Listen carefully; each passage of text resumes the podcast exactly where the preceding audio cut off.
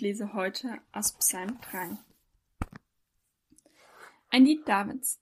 Er dichtete es, als er vor seinem Sohn Abschalom fliehen musste. Herr, ich kann sie nicht mehr zählen. So viele sind's, die sich gegen mich stellen. So viele, die schadenfroh von mir sagen, von dem will Gott nichts mehr wissen. Doch du, du Herr umgibst mich mit deinem Schutz. Du rettest meine Ehre, du schaffst mir Recht. So oft ich auch zu dir um Hilfe rufe, du hörst mich in deinem Heiligtum. Von deinem Berg her schickst du mir Antwort. Ganz ruhig kann ich mich schlafen legen, weil du mich beschützt, bis ich morgens erwache. Auch wenn's tausend sind, die mich umzingeln, sie können mir keine Angst einjagen. Sieh nicht länger zu, Herr.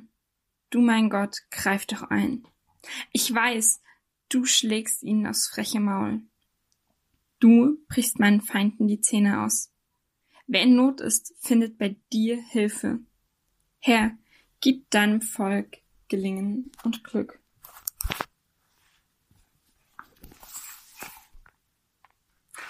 Ich habe aus der guten Nachricht gelesen und in der Übersetzung ist das Kapitel mit Vertrauen auf Gottes Schutz überschrieben.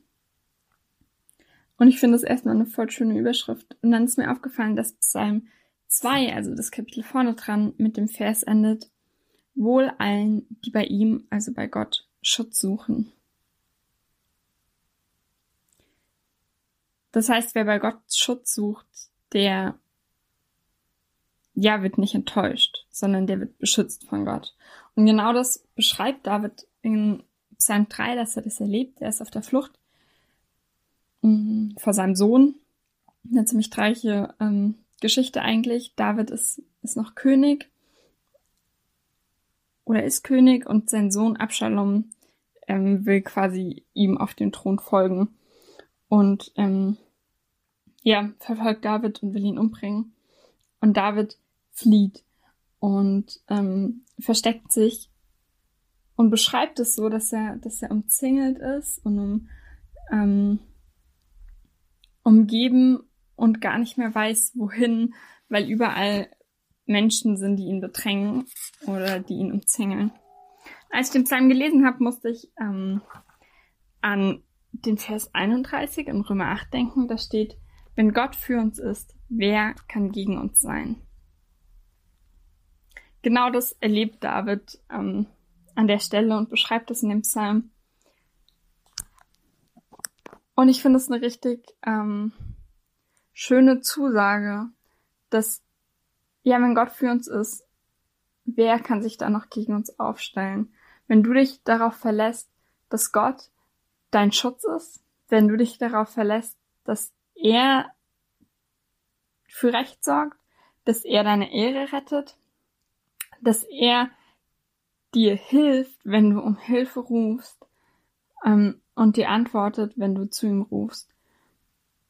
Und dass du dich ruhig schlafen legen kannst, weil Gott dich beschützt, bis du morgens wieder aufwachst. Auch wenn es Tausende sind, die um dich zingeln. Du keine Angst hast, weil du auf Gott vertraust. Ja, wer kann sich dann noch gegen dich stellen? Ähm,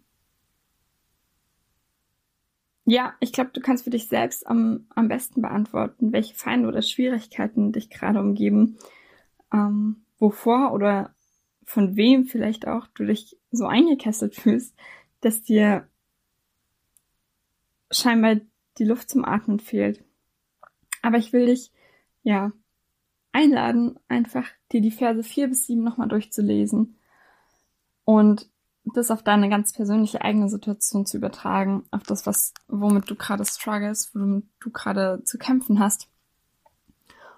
Und ja, trau dich, das Gott hinzulegen und zu sagen, so aussichtslos das für mich auch scheinen mag oder so aussichtslos ich das bis jetzt erlebt habe, ich vertraue darauf, dass du Gott mich beschützt und dass ich bei dir Zuflucht habe und dass du mich hörst und dann legst du es heute Abend ab.